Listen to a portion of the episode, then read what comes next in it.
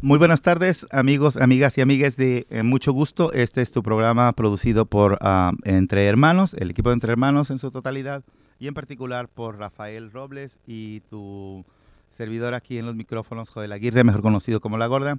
Y recuerda que este radio podcast está auspiciado por el Departamento de Salud del Estado de Washington. Y esta tarde es una tarde de triunfos, de celebraciones y de mucho gusto, particularmente para mí, como dice nuestro, nuestro título del radio, porque en los micrófonos vamos a tener desde la distancia y gracias a la tecnología, vamos a tener la, conversación con Maru Mora Villalpando, una mujer que nos ha dejado la mitad de su vida prácticamente en la lucha bueno, no, no la mitad, este, porque ella es muy joven todavía, pero, pero sí, bueno, la mitad, porque inició muy joven en esta lucha que pareciera ah, inalcanzable o, no, no, no poderse ganar de la defensa y de los derechos de los inmigrantes, no solamente en los Estados Unidos, sino a nivel internacional, pero particularmente que en los Estados Unidos ella es un ícono, ella es una figura que no se ha ganado su presencia que tiene por andar modelando en, revistas o en pasarelas con vestidos de moda, sino por ah, seguir su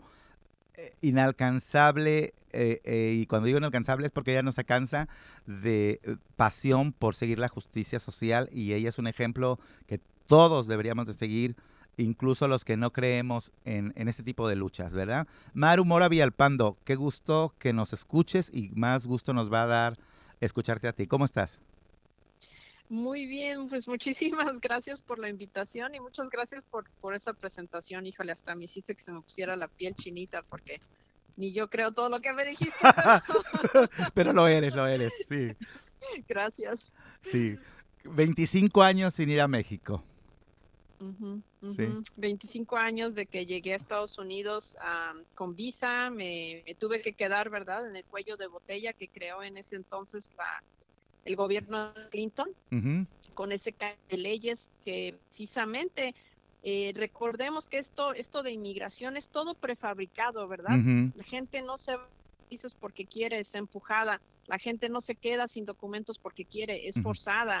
La gente no termina en un centro de detención porque se portó mal, es, es criminalizada. Entonces, 25 años de esta lucha prefabricada por el mismo gobierno y las corporaciones de Estados Unidos que hasta hoy día, eh, en mi ejemplo, el caso mío, es precisamente de que las leyes como están, están hechas para eh, estar en nuestra contra, nuestro, no a nuestro favor. De 25 años de lucha que hemos demostrado que si hemos ganado hoy día es gracias al trabajo comunitario, gracias a la lucha social y que no debería tomar 25 años para que alguien pudiera regresar a su a su país de nacimiento para ver a sus a su familia, a sus seres queridos. Ah, no debería de suceder, pero bueno, esto es lo que estamos viviendo hoy en día y después de todo ha sido una victoria para para mi familia, para mi comunidad y para, para pues la, gente a la que pertenezco, ¿verdad? Al pueblo que, pertenezco, que es la gente indocumentada. Bueno, ya dejé de ser indocumentada, pero... pero seguimos siendo. Pues, así me sigo sintiendo. Alguna vez, alguna vez yo tuve una conversación con alguien donde por suerte yo también ah, pude lograr mis papeles, ¿verdad? Y, yo dije, al final de cuentas, todos somos mojados. Y me dijo, no, yo no, yo tengo papeles. Le dije, lo que no creo que mucha gente entendemos es que mojado no es tener o no tener papeles, es la conceptualización de estos que son nuestros enemigos para, para subajarnos, para dejarnos saber que somos menos. Y yo, al decirme yo mismo mojado, este pues significa que estoy moisture, ¿verdad? O sea, no es una cuestión de tener o no tener papeles. Al final de cuentas, todos indocumentados y documentados estamos en, en, el mismo paquete para ellos y deberíamos estar, supongo yo, para nosotros en la lucha. Porque lograr documentos nos obliga moralmente a luchar porque obtengan los demás lo que, los que no han tenido todavía, ¿verdad? Tú dijiste algo bien importante ahorita y quiero dejarle saber a nuestro público que esta conversación va a estar muy íntima, va a ser muy política y va a ser muy arrebatada en ciertos momentos porque Maru es una mujer que tiene muchas opiniones y, sí, que, y que todo el mundo tenemos opiniones, pero las de ellas son muy válidas en esta cuestión de, las, de la situación de migración. Tú dijiste uh, criminalizar, el sistema criminaliza la lucha de nosotros. Este fue tu caso, ¿verdad? Tú, fui, tú fuiste una de las primeras, o si, si tengo memoria, que fuiste y te plantaste afuera de la cárcel, del centro de detención. Ellos le quieren llamar centro de detención muy elegante, pero es una cárcel privada aquí en, en, en, Tacoma. Tú hiciste todo esto. Tú y un grupo de valientes fueron y se plantaron. ¿Ese fue el motivo por el que decidió el gobierno hacerte pagar? Pues sí, precisamente este yo en 2013 ya yo ya tengo muchos años en esto, ¿verdad? Llevo más de 20 años luchando en esto pero fue en el 2013 cuando empecé a observar otras personas indocumentadas de mi edad que en otros estados eh, hacían ah, desobediencia civil contra las deportaciones. Y mucho antes de eso, muchos jóvenes que solicitaban lo que ahora se le conoce como el DACA, ¿verdad? Acción diferida. Eh, entonces, los jóvenes realmente fueron, empezaron desde antes del 2010 a hacer acciones directas contra las, detenciones y deportaciones, pero con el sentido de buscar un alivio eh, temporal en su estatus. Sin embargo, es en el 2011, 2012, 2013 cuando ya se empiezan a hacer acciones de desobediencia civil para parar el sistema de detención y deportación. Y es en el 2013 que a mí me nace así esta sensación imparable de tener que hacer una acción de desobediencia civil contra el centro de detención, cárcel, prisión, jaula de Tacoma, ah, el único que tenemos acá en el estado de Washington. Y es en febrero del 2014 donde finalmente localizo a bastante gente que quisiera hacerlo conmigo y éramos un grupo de aproximadamente 30 personas, 10 que nos estábamos, este, eh, pues nos expusimos a la, al arresto y, en mi caso una posible detención. La mayoría de la gente sí eran ciudadanos, yo, era la única sin documentos y otro compañero también, nada más éramos dos indocumentados. y, lo, y lo hicimos porque, bueno, yo sentía la necesidad de que no nada más quería que la gente supiera que era indocumentada, porque pues como dije, llevo muchos años haciendo esto y mucha gente creía que yo hacía esto porque tenía documentos. Sí, porque está este estereotipo, ¿ah? el estereotipo de que la persona documentada es de piel oscura, este, no habla inglés, no fue a la escuela, está escondido y yo no soy nada de eso. Entonces toda la gente decía, tú haces esto porque tú tienes papeles. Entonces yo ya... Y porque eres privilegiada, ¿verdad? Porque tienes el privilegio. Has de ser un marido rico que te mantiene y por eso andas en esto. Exactamente, que no tenía ninguna otra cosa que hacer. Y por eso es que sí, fuimos, fuimos el primer grupo que hizo una acción de desobediencia civil contra, la, contra el centro de detención en Tacoma. Este, y, bueno, por suerte no lograron hacer nada más que hacerte sufrir un poco más, un poco más porque fuiste detenida por esto. Fuiste, fuiste la víctima de un perfecto plan concertado, ahora sí de estos criminales, los criminales son otros, donde se confabularon el gobierno, la, la cuestión privada, los, los, propietarios de esta cárcel, porque hay que hacer saber que sigue siendo una cárcel privada, aunque con Bob Ferguson, nuestro procurador, que ya les han luchado mucho y que, que se han hecho logros muy importantes, ah, que, que, aunque no lo querramos ver, son ramificaciones de tu lucha o de la lucha de tu grupo. Porque ah, tú una vez dijiste, ah, si todos nos opusiéramos a que arresten a alguien en la, en la cuadra siguiente, si cuando llega la migra salimos todos de nuestras casas, no se llevan a nadie. Y si, seguimos haciendo esto, no se llevará nunca a nadie. Entonces, las, también los políticos que elegimos, la gente que está en el poder, no hace acciones eh, si, si, no sienten la presión política y la presión pública. Y tú, de alguna manera o de otra, ah, provocaste con tu movimiento que Bob Ferguson decidiera que, que hubiera un plan para cerrar esta cárcel de Tacoma, que parece ya que va a ser posible, que no exista una cárcel privada aquí, y que según Biden el día de ayer dice que no va a haber más cárceles privadas en los Estados Unidos. ¿Tú crees que esto sea posible? Sí es posible porque ya, ya empezamos el camino. Este, nosotros, nuestra lucha de la, nuestro grupo La Resistencia está basada en la lucha de la gente detenida. No, nuestra fórmula no puede ser nosotros afuera solitos o la gente detenida dentro solitas. No, así no ganamos. Tenemos que trabajar en colaboración directa y es lo que hacemos. Y como tú lo dijiste, si Bob Ferguson puso un, bueno, ha hecho varias cosas. Una de ellas, eh, la, más reciente, la más reciente es eh, una demanda que se puso en septiembre del 2017 en contra de GIO, la corporación que, que, son dueños de este centro de detención y manejan el centro de detención, en que nada más le pagaban un dólar al día a la gente detenida para trabajar y sostener el lugar. ¿Cómo es que surgió esa demanda? Bueno, surgió gracias a las constantes huelgas de hambre de la gente detenida que en, sus exigencias en cada huelga de hambre incluían el queremos que nos paguen bien, porque nosotros somos el que los que sostenemos a este lugar. Y hoy ya pues se declaró un jurado federal que sí, que cualquier persona que trabaja en, eh, aquí en el estado de Washington con o sin papeles para un negocio privado le tienen que pagar el salario mínimo. Entonces se acaba de declarar que les, les deben dinero, lo que les robaron de su salario, y ahorita la gente detenida que trabaje les tienen que pagar el salario mínimo. Este, que, ese también fue un logro de ustedes, ¿verdad? O sea, también ustedes hicieron mucho porque eso sucediera dentro de la, de la prisión.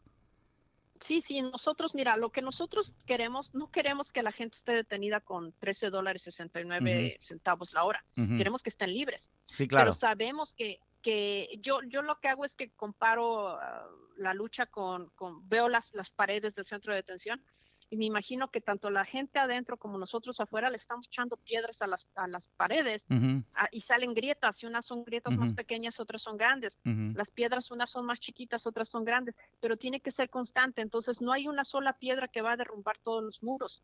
Muchas piedras y de muchos tamaños por dentro y por fuera. Y va a llegar el momento en que una... una de ellas. Eh, sí.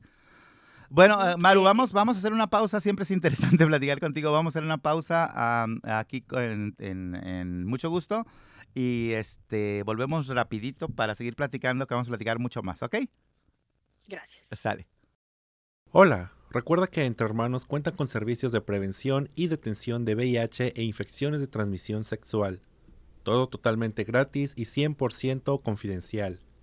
Llámanos al 206 582 3195 o visítanos en www.entermanos.org. Ah, ok. Ah, Maru, este, uh, ahorita ya que volvimos de la pausa, estoy pensando eh, justamente te iba a preguntar eso de lo, del salario mínimo aquí en, en, Seattle, eh, digo, perdón, en, Washington. Y como tú dijiste, Bob Ferguson ha hecho muchas cosas ah, positivas. Él fue el primero, porque mucha gente no sabe quién es Bob Ferguson y del apoyo que hemos recibido nuestras comunidades de parte de él. Él fue el primero que demandó al señor este que era el presidente de Estados Unidos, uh, el cual yo nunca digo su nombre, uh, este, que fue uno de los precursores de las persecuciones más terribles que ha habido en, la historia de Estados Unidos. Bueno, Estados Unidos está lleno de historias terribles, ¿verdad? En contra de los, de los inmigrantes. Ah, solamente no lo ve el que no lo quiere ver. Pero este, en los últimos años, él fue nuestra pesadilla. Y esa pesadilla, de algún modo, fue mucho más impactante en tu vida porque tú siempre has estado sufriendo agresiones. Desde que empezaste la lucha, siempre sufriste agresiones, no solamente de la comunidad que nos odia, también de nuestra misma comunidad. Es, eh, eh, decías hace ratito, como me veo blanquita y eh, pensaban que tenía papeles, alguna gente pensaría incluso que ni siquiera tu lucha es legítima, que era como una cosa de una snuff. Lo que la gente no sabe es que mucha de, tu, de tus ideas y de tu, de tu pasión fueron, ¿cómo se dice? Ah, cimentadas en una familia que viene de buscar la justicia social, ¿verdad? Tu familia, eh, en tu historia, hay luchadores eh, políticos. Eh, ¿Estoy en lo cierto? Sí, sí, este, precisamente ahorita que regresé, que tuve la fortuna, que pues, no debería ser por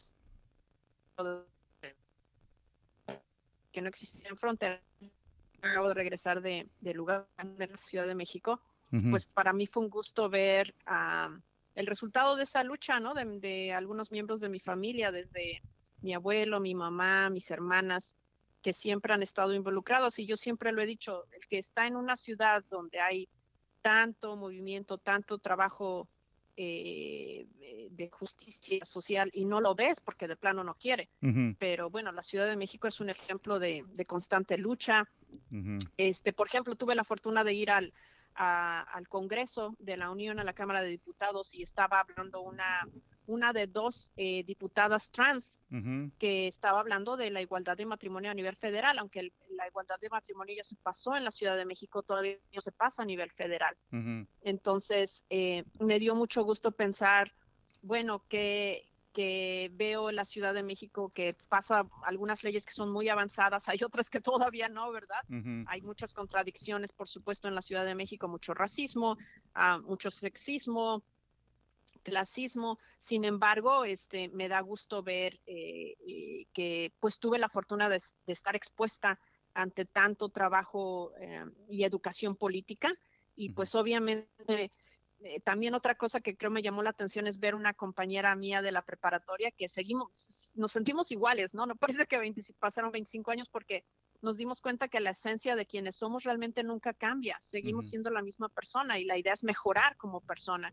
Entonces creo yo que esa exposición que yo tuve, no nada más en mi familia, pero alrededor, en la ciudad, y tuve la oportunidad de viajar a otros partes del país donde era muy clara el, racismo, el clasismo, etcétera, eh, pues formaron no este centro mío que me lleva a tener, me forza a hacer esta lucha, cueste lo que cueste.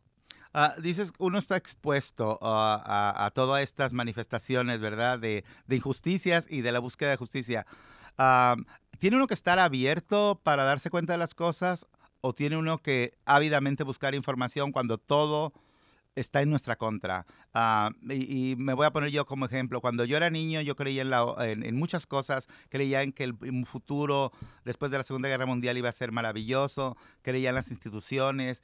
Y, ah, creí porque eso se me informó. A mí, a mí me dijeron siempre que los que buscaban la libertad en Palestina eran los terroristas y que, ah, y que los gobiernos como los de Estados Unidos o los de Alemania eran gobiernos legítimos y que deberíamos de apoyarlos. Lo leí en libros, me lo enseñaron en la escuela, lo vi en historias en la televisión y entonces yo fui, yo fui objeto de toda esta penetración mental que llegué en un momento a pensar que Yasser Arafat era verdaderamente un terrorista. Ah, con pasa el tiempo, conozco gente como tú, mucho antes de, tu tiempo, pues conocí gente con, tu pasión, con tu información, y un día dije, ¿será cierto todo lo que, lo que creo? Y, y, me decidí a buscar información más allá de la, de la que tenía, y era muy difícil era muy difícil ah, encontrar cosas objetivas. Siempre los, los sistemas de, de, los medios de comunicación y, los, y las élites en el poder siempre están confabuladas para, para que tú no te des cuenta o para que no te informes. ¿Cómo puede hacer alguien en estos tiempos que quiere romper esa burbuja de la desinformación? ¿A dónde hay que ir? ¿Qué hay que hacer para, para estar informados y tener un criterio objetivo? Pues es, la verdad es, es una responsabilidad y no debería de ser una opción. Toda la gente debería de buscar la manera de, de, de, de, perder la educación que nos formaron en las escuelas, perder la información que vemos en la tele. Eh, la realidad está enfrente de nosotros, depende si nosotros la queremos ver o no. Eh, por ejemplo, nosotros usamos las redes sociales porque es gratis hasta hoy día. Claro para sacar al, al, público lo que pasa, ¿ah? pero usualmente lo que la gente ve es pagado. Entonces hay que siempre tener ese criterio, como dices tú, de, determinar, bueno, si esto está pagado, si hay una empresa atrás de esto, pues debería yo de dudar de dónde viene, ¿verdad? Porque si es por una empresa, por un interés privado, por supuesto que no va a ser objetivo. Pero cuando estás viendo gente como, como la gente detenida, que no tiene nada que perder y están dispuestos a hacer otra huelga de hambre, están dispuestos a hablar a, sacar videos, a pesar de que allá adentro hay represalias, de que los van a mandar al aislamiento confinado, que tal vez hasta van a perder sus casos y van a ser deportados. Bueno, ¿no crees tú que qué razón tienen para mentir? Y esa es, la, esa es parte de la criminalización del sistema que yo hablaba al principio.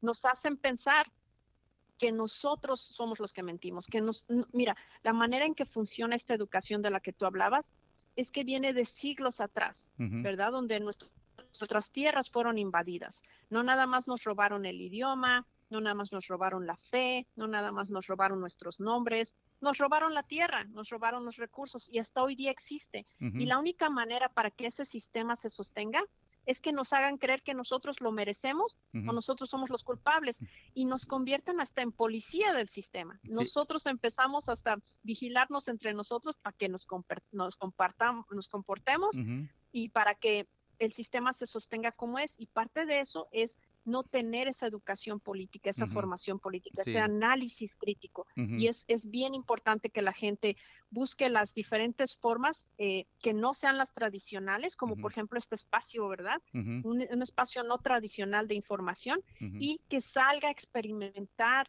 qué es lo que está pasando allá afuera. Por eso nosotros hacemos días de solidaridad afuera del centro de detención, por lo menos una vez al mes para que la gente venga y, se exponga, eh, lo vean, está ahí enfrente de ustedes, ahí están las paredes, está la jaula, aquí está la persona por teléfono. Eh, eh, es una obligación de toda la gente poder tener esa educación ah, y deshacernos de la mala educación que se nos dio en la formación eh, de nuestra juventud y hasta hoy día.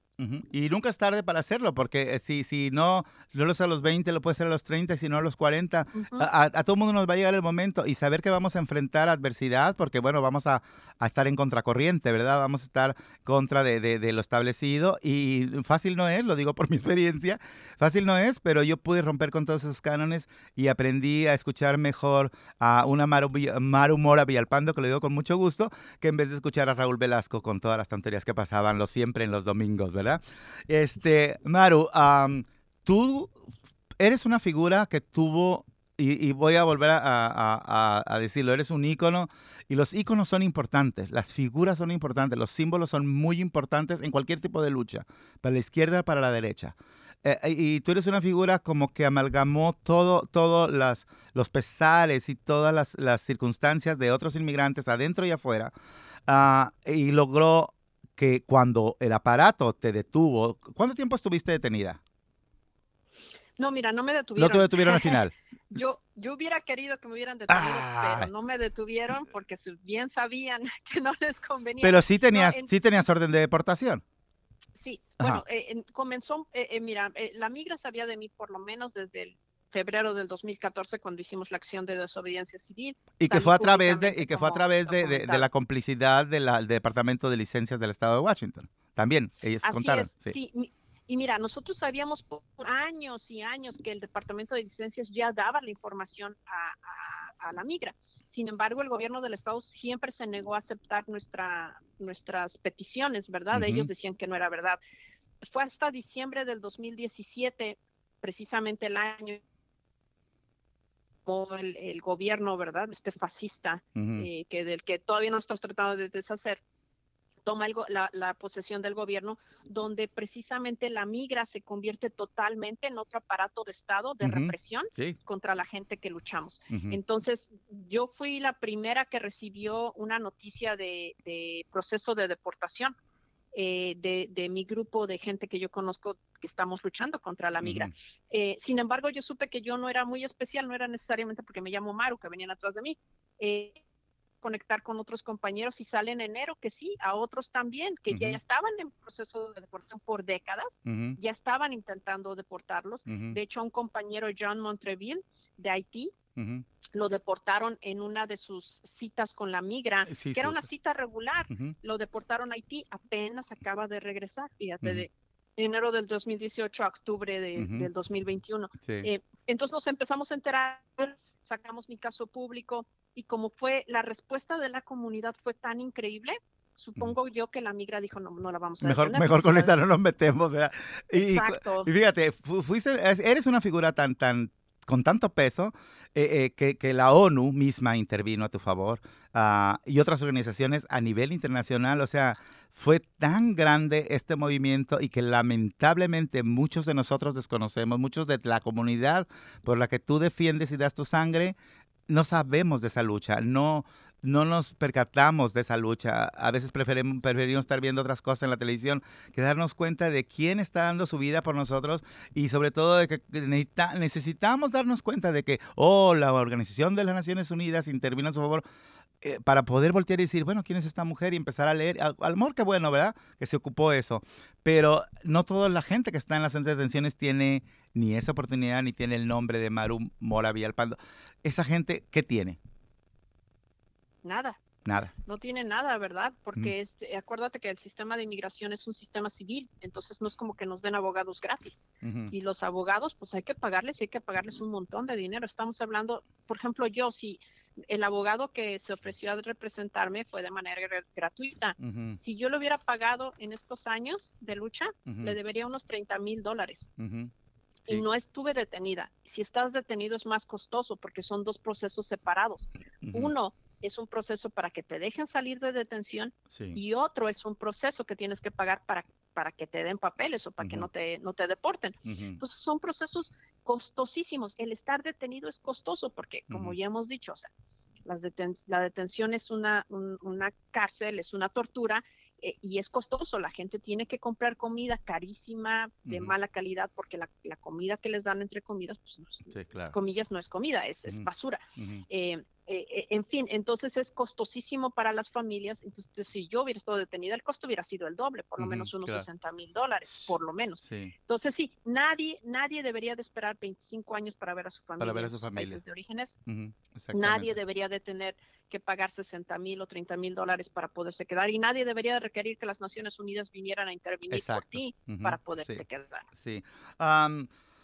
Vamos a, seguir platicando, yo creo que mucho más de lo que habíamos planeado, aunque nos quede material para otro programa, pero bueno, no queremos abusar de tu tiempo, pero sí, ah, antes de irme a una pausa y volver a, contigo, ah, te quiero preguntar, ¿qué papel juegan entonces? como tú sabes, tú conoces entre hermanos, sabes nuestra historia, eh, este, que siempre estuviste ah, y has estado dispuesta a echarnos la mano en, lo que se pueda, y digo, tú nos has echado la mano a nosotros. entre hermanos, no sé si tú lo sepas ahora, tenemos este programa que viene auspiciado por la Oficina de Refugiados de la ciudad de Seattle, donde tenemos un grupo de abogados y abogadas que trabajan gratuitamente para representar casos de eh, la comunidad LGBTQ. Hasta el momento están representando un poco más, no tengo el número exacto, pero son más de 30 casos de asilo, de asilo político, en el cual ya se lograron dos ah, asilos ah, satisfactoriamente. Y como dices tú, nadie debería de gastar tanto dinero después de venir el trauma de, que se vive, el tener el miedo de ser deportado, etcétera, etcétera. E, en, este caso, las personas que han sido beneficiadas de esta oportunidad de la representación de los abogados y que han logrado y que todavía están en el proceso de asilo, pero fuera del centro de detención, ¿qué papel juegan estas eh, organizaciones como nosotros en Entre Hermanos con esos programas y qué necesitamos para que otras organizaciones hagan lo mismo? Pues bueno, definitivamente este es bien importante, sobre todo sí como entre hermanos que, que siga la lucha ah, ante en contra de la transfobia y la homofobia, que se reconozca, ¿verdad? Que sí es necesario tener abogados, pero también se necesita la lucha social. El tener un abogado no te garantiza que vas a ganar tu caso. Necesitamos que entre hermanos ayude a que la comunidad LGBTQ de Seattle y más allá se unan y vengan directamente a, las acciones afuera del centro de detención. Demuéstrenle a la gente detenida LGBTQ que aún no les conoce, que los conozcan, que sepan que ustedes existen, que hay, que la lucha no nada más es brindarles un abogado, que no tienen abogados para todos, ni todos van a ganar, pero que sí hay un empuje de su comunidad. Hace una gran diferencia cuando la comunidad se, demuestra allá afuera y, y hace algo que nadie más puede lograr, que es la migra quiere y ya ah, nos rompe el espíritu allá adentro. La comunidad es la única que puede ayudar a restaurar el espíritu de la gente detenida. Y eso no lo puede hacer ningún abogado por más bueno que sea. Eso es lo que me gusta de ti, que tú no eres complaciente con, nadie. Tú siempre nos dices lo que debemos de hacer. No, no nos felicitas por lo que se hace, nos dices lo que se debe hacer. Y eso es algo que no todo el mundo tiene, no tiene nadie, no todo el mundo tiene ese privilegio que tú tienes y no todo el mundo tenemos el privilegio de escuchar esas cosas que siempre son ah, cosas que nos pueden enseñar demasiado. Antes de irme a la pausa, te quiero hacer otras dos preguntas. A eso que acabas de decir de la fuerza de la comunidad, el impacto que puede tener el saber que la comunidad está afuera. Recuerdo cuando empezaron a detener a las familias y que pusieron algunas personas en Engley Lake, en la cárcel que tienen eh, acá en un centro de detención, al término del, del, eh, tren ligero o del metro de aquí. Ah, recuerdo muy bien que eh, Cariño Barragán de Casa Latina, que fue mi jefa y a quien admiro también mucho, le mando un saludo, eh, dijo, están cerrando las ventanas para que las mujeres detenidas no nos vean. Este, y eso, eso a mí me pareció verdaderamente monstruoso. O sea, nos podían oír cantando, nos podían oír gritando, pero les, cerrarles las ventanas para que no vieran cuánta gente estábamos ahí en apoyo, eso ahora me doy cuenta de lo importante que es, ahora que tú reafirmas eso, la comunidad tiene su peso, eh, verdaderamente. Y bueno, ah, me están diciendo que vayamos a una pausa, mejor los vamos y regresamos para platicar más. ¿Sabías que Entre Hermanos también cuenta con servicio de condones a domicilio? Si estás interesado en recibir condones directamente hasta tu casa de una manera segura y confidencial, ponte en contacto con nosotros al 206 322 7700. Estamos aquí de regreso en mucho gusto y ah, como todos ustedes están escuchando, tenemos una charla interesantísima con Maru Mora Villalpando que está disfrutando de la Ciudad de México. Yo digo que esa ciudad es como una señora de las películas viejas donde está vestida de lentejuelas y oropel. Una vez que llegué en, una, en un avión de madrugada, cuando vi aquello que brillaba, dije, ya llegamos a la Ciudad de México eh, con todos sus problemas, la Ciudad de México es bellísima, poco no malo. Oh, sí. Es increíble. Hermosísima. Y desde, la, desde el aire se le ve su belleza y abajo se le ve toda, toda. Yo digo que es una señora ah, vieja porque este, la belleza que dan los años, pero también cuando empieza eh, la piel a, a, no ser tan, tan lozana. Este, Se muestra todo eso en la Ciudad de México. Pero bueno, olvidémonos de hablar de la Ciudad de México. Eh, disfrútala todo lo que puedas después de tantos años. Ah, sé que encontraste muchas cosas diferentes, pero también encontraste una compañera de la preparatoria que se cuenta uno los chismes como si no hubiera pasado el tiempo, ¿verdad? Y, así, es. así es. Y bueno, uh, quiero hacer, yo, yo quiero hacer este comentario de que uh, ahorita que dije, Amaru siempre nos tiene algo para enseñarnos Ah, no le quiero preguntar de dónde le sale tanta sabiduría porque sé que se la da la vida, pero yo tengo dos anécdotas de ella. Una vez estábamos en un, en un evento en el Centro de la Raza, en un programa de Somos, y se presentó Maru, Maru Mora y la gente fue un poco indiferente. Y Maru dijo, ¿cómo estamos? Y muy poca gente contestó. Y entonces ahí es donde pude comprobar el poder que tiene Maru con las masas. Ella nos inmutó, no habló y volvió a decir, ¿cómo estamos? Y obligó a que la gente la volviera a ver y dijo, ¿por qué no podemos contestar un cómo estamos? ¿Cuál es el problema de contestar un cómo estamos? Y empezó a dar una cátedra sobre, como las mamás antiguas, sobre lo que es la educación de, convivencia, pero sobre todo también el, eh, eh, una, una, cátedra sobre por qué debemos de comunicarnos, por qué es importante que cuando te hablen escuches y contestes. Y de ahí para adelante cuando terminó ya de hablar, no hubo nadie que no aplaudiera y no hubo nadie que no la admirara. Y eran un grupo de jovencitos, la gran mayoría. Este, a mí me dio mucho gusto compartir ese momento con ella y, y, pude ver todas estas cosas. ¿Cómo ves ahora la participación de las nuevas generaciones en nuestro movimiento de lucha por los inmigrantes? Es una buena pregunta porque hoy día, este, lamentablemente, tenemos el mal uso de las redes sociales. Eh, el, la, imposición del capitalismo a la individualización, ¿verdad? yo me acuerdo cuando salían los teléfonos donde podías hacer un selfie. Es más, el, puro término selfie no puede ser más, más capitalista, ¿no? Tú, primero tú y después tú. Y entonces, lamentablemente, eh, ahorita vemos un, un apogeo de este individualismo que hace bien difícil nuestro trabajo, porque nuestro trabajo es luchar contra la opresión y la opresión se sostiene del individualismo, del capitalismo, en donde, donde te hacen pensar que tú solito vas a lograr, tú vas a ser millonario, en dos años te jubilas, sin hacerte ver que la realidad es que tú no puedes hacer nada si no tienes a tu comunidad, tú no logras nada si no hay otras personas que están a tu alrededor, las calles no se hicieron solitas, la luz no llega solita, los, las medicinas no se inventaron solitas, ¿verdad? Nadie logra el, éxito, entre comillas, solitos. Eso es, una, es un mito.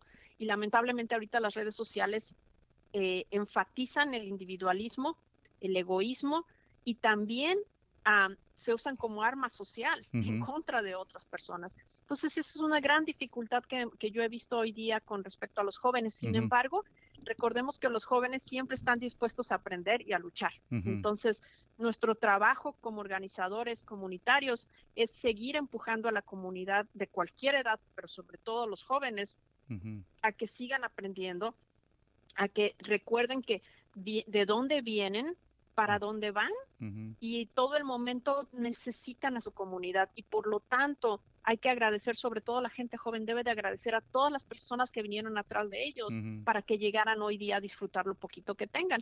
Pero lamentablemente lo poquito que tenemos lo vamos a perder si, si nos quedamos sentados este, disfrutando de nuestras redes sociales y nuestras poquitas cosas que podemos comprar con lo poquito que ganamos, no va a durar. Entonces, lo principal aquí es siempre eh, entender la necesidad de una lucha social. las luchas sociales nunca se acaban y sobre todo eh, reconocer que cuando la gente no participa no es porque no quieran, la verdad no es porque no quieran, es porque el sistema está hecho así. Entonces, eh, muchos jóvenes se frustran porque dicen, ah, es que yo les digo y no me hacen caso. Bueno, es que hay que entender la raíz del problema. Yo creo que si seguimos trabajando con la, la, juventud, ah, porque sobre todo a ellos les va a tocar lo siguiente de la lucha, es más, más factible que vamos a ganar más rápido. Así es. Y, ahorita que dices que, nos, bombardean para que el éxito es tuyo, el éxito es tuyo y nadie, nadie hace éxito sin comunidad. Eh, y, para empezar, el éxito lo manejan así como que solamente si tienes dinero eres exitoso, si no tienes dinero no sirves para nada. Pero para hacer dinero ocupas que otros te den su dinero. Aún en el caso de que quieras y pretendas engañar y estafar a la gente, ocupas que otros crean en ti. Eh, eh, o sea que la premisa es básica, solo no puedes hacer absolutamente nada. Y, Y, bueno, sí es cierto que los jóvenes están, hay una renuencia, hay mucha influencia alrededor.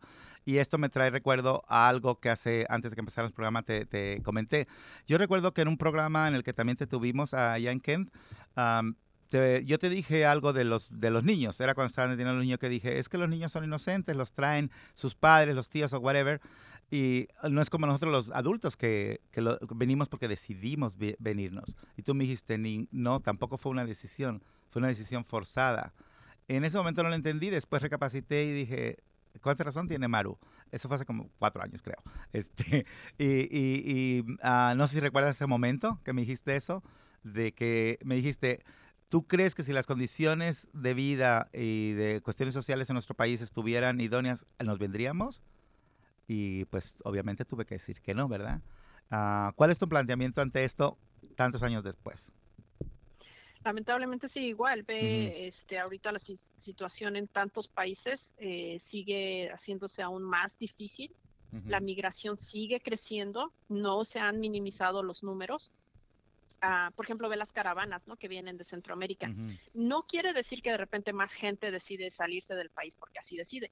Las caravanas son importantes porque son un medio de protección.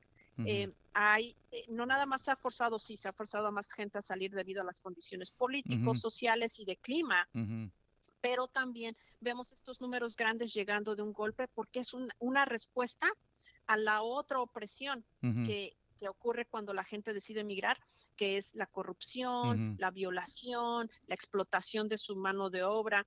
Entonces, ¿qué, ¿qué, es lo que tiene que hacer la gente? Responder a través de organizarse. Entonces, las caravanas eso es, una, es otra protección de comunidad cuando son forzados a salir. Entonces, ahorita México es realmente un caos debido a que los gobiernos, aún el gobierno actual, no ha respondido como nosotros esperábamos que iba a responder ante la, migración forzada de Centroamérica y bueno, desde Sudamérica y desde otros países, ¿no? Que llegan a Sudamérica y luego suben todo hasta México para llegar a Estados Unidos. Entonces, es bien lamentable ver cómo este el gobierno actual en México ha respondido y bueno los otros gobiernos que pues son servilistas ante todavía ante Estados Unidos. Todavía eso no cambia pero sí es muy bueno ver me tocó ver a muchos grupos que están colaborando entre sí para apoyarse en el camino y pues también evitar que tuvieran que emigrar en primer lugar o, o, los que han sido deportados verdad entonces hay hay mucha hay mucha esperanza en México, aunque las cosas son terribles en el aspecto político, en el aspecto de comunidad sigue, sigue creciendo la esperanza, eso no ha, no ha parado. Pues qué bueno. Y algo, algo también que se ha logrado es que, eh, eh, y no digo hemos, porque yo creo que yo no he hecho nada por la causa, aunque creo que de aquí en adelante tendré que ponerme a tus órdenes, eh, ah, se ha logrado obviar el, lo descarado o se ha logrado que estos muestren la cara como, como lo que pasó con los ah, inmigrantes haitianos y esta gente en caballo queriendo que regresaran a México. O sea, de alguna manera ustedes han logrado la resistencia y todos los demás eh, que, que, están alrededor han logrado que se desenmascaren los hipócritas y que muestren verdaderamente la cara del opresor a medias, porque no se ve totalmente, pero se, se ven muestras de, ¿ven? ¿Ven lo que le hacen a nuestra gente? Cuando antes no hablábamos de esto, antes no veíamos, antes la televisión mostraba esto. Y ahora no sé si será obligados, porque en todas las redes sociales va a aparecer que la televisión hace su, ah, bueno, también nosotros tenemos que ponerlos por no quedarnos atrás, ¿verdad? Y este, y eso, eso definitivamente no se puede hacer si no, si no se lucha, como dices tú, en grupo, la organización eh, de que vengan miles, oh, ahí vienen estos invasores. Ah, bueno, es como un enjambre de abejas, ¿verdad? Tienen que emigrar a donde, a donde la reina vaya y la reina dice que, que la necesidad es la reina, definitivamente. algo muy interesante que, que, que, te quiero preguntar y después te quiero felicitar por lo, por lo que estás haciendo. ¿Tú qué opinas de dos cosas? De Biden. ¿Qué opinas de que haya decidido quitarles las franquicias o no sé, los permisos, no sé, las licencias, no sé cómo se llama eso, a las cárceles privadas, eh, primero, y además si es cierto que va a realizarse, y segundo, sobre su Build Back uh, Better, este plan de, integrar a inmigrantes para que logren permisos de trabajo, pero que no habla de un camino a la ciudadanía. ¿Qué opinas de estas dos cosas? Bueno, primero es que eh, recordemos que desde de cuando Biden era vicepresidente, Obama había dicho que iban a ir eliminando los contratos de, prisiones federales privadas. No ocurrió así, ¿verdad? Llega a, cuando es la campaña de Biden y Harris, Harris dice que está en contra de las detenciones de inmigrantes privados. Llegan ambos al poder y Biden firma una orden ejecutiva trayendo de vuelta lo que Obama había dicho con respecto a las prisiones federales. Pues ni una ni otra han ocurrido. Todo sigue igual. Lo que nosotros sí logramos acá en el estado de Washington es la ley HB 1090 que prohíbe los negocios privados de ese tipo, tanto de prisiones como de centros de detención. Decimos, aquí no queremos ese tipo de negocio. Ahora lo que estamos haciendo es eh, cuando a Biden a que si no por si no va a hacer lo que él dijo que iba a hacer con las prisiones federales, sí pueden ahorita mismo terminar el contrato que tiene la migra con Gio del centro de detención de Tacoma, porque nosotros como Estado ya determinamos eso y él puede como presidente parar el contrato. Entonces, no hay excusas para Biden. Si no lo hace es porque no quiere. Porque Entonces, no quiere. significa que su promesa fue solamente una promesa, que, que realmente los intereses de estas corporaciones privadas son más importantes para él que su propia orden ejecutiva y que la propia ley del Estado de Washington. Así es. Ahora, regresando a lo que es el Congreso y, y la propuesta Build Back Better, es otro ejemplo de que no tenemos nosotros el espacio político, no tenemos el poder político como inmigrantes en el Congreso que necesitamos. Llevamos más de 20 años, más de 20 años luchando la famosa reforma migratoria, que como dice una amiga, es más un zombie que nada, está muerto en vida. no, no, vamos a ver una reforma migratoria porque no tenemos el poder político como inmigrantes, solamente lo tenemos a nivel, nosotros a nivel estatal, y lo demostramos con la HB 1090, lo demostramos con Bob Ferguson y la demanda del, del dólar. Lo hemos demostrado en, en, en todas las acciones que hemos hecho y hemos ganado aquí en el Estado pero no lo tenemos a nivel federal. Entonces, por eso es que siempre llegan estas malas negociaciones donde salimos perdiendo a nivel federal. Un permiso de trabajo, sí, yo entiendo y yo lo, lo, sentía por años, si por lo menos nos dejaran de trabajar y no nos molestaran. Pero eso no es suficiente porque hemos visto más de 150 mil casos de ciudadanos naturalizados de origen mexicano o de otros países que fueron deportados a pesar de que eran ciudadanos. Entonces, los papeles en sí son importantes, pero no dan protección absoluta. Por lo tanto, necesitamos dos cosas. Sí, la, naturalización, la, la, posibilidad de, ciudad, de hacerte ciudadano, naturalizarte, pero necesitamos al mismo tiempo el deshacer las detenciones, las prisiones privadas para inmigrantes para garantizar que realmente vamos a estar protegidos como comunidad. Y la única manera ahorita de hacerlo es empezar a nivel local. No podemos seguir este, esperando a ver cuándo el Congreso y a ver cuándo Biden quiere hacer las cosas. Tenemos que seguir empujando y esta lucha empieza aquí, hoy día, en esta plática. Para los que no han entrado a la lucha, todavía este es un buen momento y de aquí para el real, ¿verdad? Entonces hay que, hay que construir el espacio a nivel federal, lo construimos a nivel local, lo construimos a nivel estatal, ahora construyámoslo a nivel federal. Pues gracias. Y aquí tenemos a un compañero que es DACA recipient y él y yo nos comprometemos públicamente a ponernos en las filas. ¿Sí o no, Rafa? Porque te está escuchando. Bueno, lamentablemente el tiempo es poco, pero bueno, ah, para terminar te quiero decir, ¿Me puedes platicar? Porque tú nunca paras. Este, fuiste a México y en vez de estar disfrutando de una margarita y, la playa, estás trabajando ya en México con un grupo, una colaboración, un proyecto, no sé qué sea, porque quiero que me platiques de esto, con ah, migrantes ah, mexicanos que han sido portados de los Estados Unidos. ¿De qué se trata Así es. Así es, es un grupo que ya lleva unos dos, tres años, eh, se autoorganizaron, se llaman Otros Dreams en Acción. Es gente retornada y deportada mexicana, este, que luchan pues por lo más básico. Imagínate regresar después de 30 años de no estar ahí. no sabes ni cómo marcar un teléfono, eh, llegas y, quieres sacar una identificación y resulta que no te creen que eres mexicano a pesar de que te deportaron y el gobierno mexicano te aceptó, no te quieren dar seguro social, no te dan acceso a, un doctor, a una clínica. Oh Entonces empezaron por un sistema de acompañamiento para que la gente que regresa supiera cómo manejar las cosas más básicas y tener acceso a lo que les corresponde, ¿no? Si son ciudadanos mexicanos.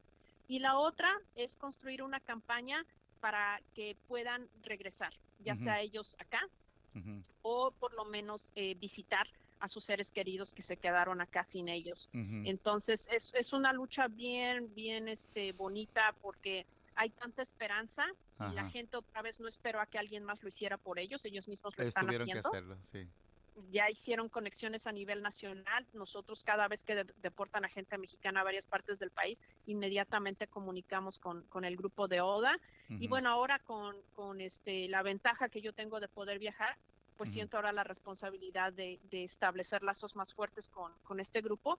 Y ojalá que en otros lugares estamos también trabajando, por ejemplo, en El Salvador y otros países donde surgieran grupos similares de gente que ha sido deportada, que se autoorganicen y luchemos no nada más porque la gente sea reconocida en sus países y se les reciba con dignidad y se les los requeridos necesarios, pero también luchar porque regresen eh, todos los que fueron deportados y que quieran regresar. la, segunda parte de nuestra lucha. Oye, qué pesadilla, este, la, dignidad de por lo menos saber que tú tienes tu ciudadanía, ¿verdad?, en, el país de origen y cuando vuelves descubres que no saben quién eres. Eso debe ser terrible. Y bueno, como yo también puedo viajar, este, podríamos enlazar, enlazar esfuerzos y ver qué podemos hacer. Platicamos después. Eh, para despedirme de ti, te quiero decir, ¿vamos alguna vez a leer un libro escrito por Maru Mora Villalpando o alguien que escriba sobre, sobre ti y lo, y lo que has dejado para la historia? Pues a mí me encantaría escribir un libro. Ya, de hecho, antes estuve escribiendo para algunas publicaciones, pero la verdad es que mi enfoque siempre ha sido lo que lo que la gente detenida ha requerido, ¿no? Son mis jefes es la gente detenida y la gente que sus parientes o cuando salen del centro de detención ellos son yo no soy la jefa. Pero, pero mucho pero yo no soy la jefa. Pero no crees que tu historia no crees que tu historia es muy importante que se sepa tu historia personal y, y tu integración a la lucha pues fíjate que tenemos un compañero que eh, nos, nos, está ayudando, eso es nuestro historiador de la resistencia. Entonces le estamos pidiendo que nos ayude a escribir la historia de la resistencia, por supuesto. Este, yo creo que mi historia, a mí la verdad, ah, me aburre mi propia historia, no me gusta hablar de mí porque se me hace que hay cosas más importantes de las que hay que hablar, pero por supuesto que la historia de la resistencia sí, sí ya se está escribiendo porque queremos que, que quede claro esta lucha viene de la gente del pueblo, es liderada por la gente del pueblo y solamente la gente del pueblo la va a ganar. van a haber muchos que nos quieren apoyar, sí, pero nosotros, los fregados, los que hemos sufrido, somos los que tenemos que liderar. No podemos esperar a que nadie más nos venga a decir qué hacer y cómo hacerlo. Debemos de creer en nuestro liderazgo, debemos de creer en nosotros mismos, porque nosotros sí somos expertos. La demás gente podrán hablar más bonito que nosotros y se graduaron y tienen 20 mil títulos y, a lo mejor escriben bien bonito, pero los expertos somos nosotros y de eso se va a tratar la historia de la resistencia, de ver todas las victorias que hemos tenido, viene de la gente del pueblo, la gente detenida, la que más ha sufrido y que se niegan a ser víctimas y que luchan y se convierten en guerreros, porque eso es lo que necesitamos ser, guerreros del movimiento. No te digo, Rafa, no te digo. Después de escuchar esto, ¿qué más puedes decir? Resistencia es la palabra, pero Maru Mora es la voz de esa resistencia, por lo menos a nosotros nos ha dejado grandes cosas en nuestra vida y, ahora nos sentimos obligados, por lo menos yo me siento obligado a de algún modo participar. Y yo creo que en la lucha hay muchas trincheras, puedes hacerlo en protestas en persona, puedes hacer un blog, puedes uh, tener un programa de radio, puedes hacer muchas cosas. Lo importante es manifestarse, integrarse y, y darnos cuenta que nosotros somos parte de este grupo que seguimos sufriendo, aunque tengamos papeles, muchos de nosotros, y aunque digamos, bueno, mi vida ya está tranquila, sí, tu vida, pero la vida de los que están a tu lado no lo es, y eso es una grave irresponsabilidad, no solamente política, sino los que creen en la moral, también yo considero que es moral. Maru, muchísimas gracias. Eh, ¿Cuándo vuelves por acá, por Estados Unidos y por, por Washington State? Ya, ya, ya bien, bien rápido y este, y, yo encantada y hagamos un día de solidaridad entre hermanos afuera del centro de detención, un drag show, lo que quieran, trabajemos juntos, este, nosotros encantados de poder estar en, más trabajo directo con, con, entre hermanos. Pues muchas gracias, Maru, y ya es un compromiso, por lo menos mío sí es, cuando llegues por acá nos buscamos y armamos eso, aunque esté bien frío en diciembre. Excelente. Sale, muchas gracias, Maru. A ustedes, gracias. Hasta luego. Ella fue nuestra invitada del día de hoy, Maru Mora Villalpando. Como se dieron cuenta de nuestra conversación, uh, pues qué más les puedo decir. Ella es Maru.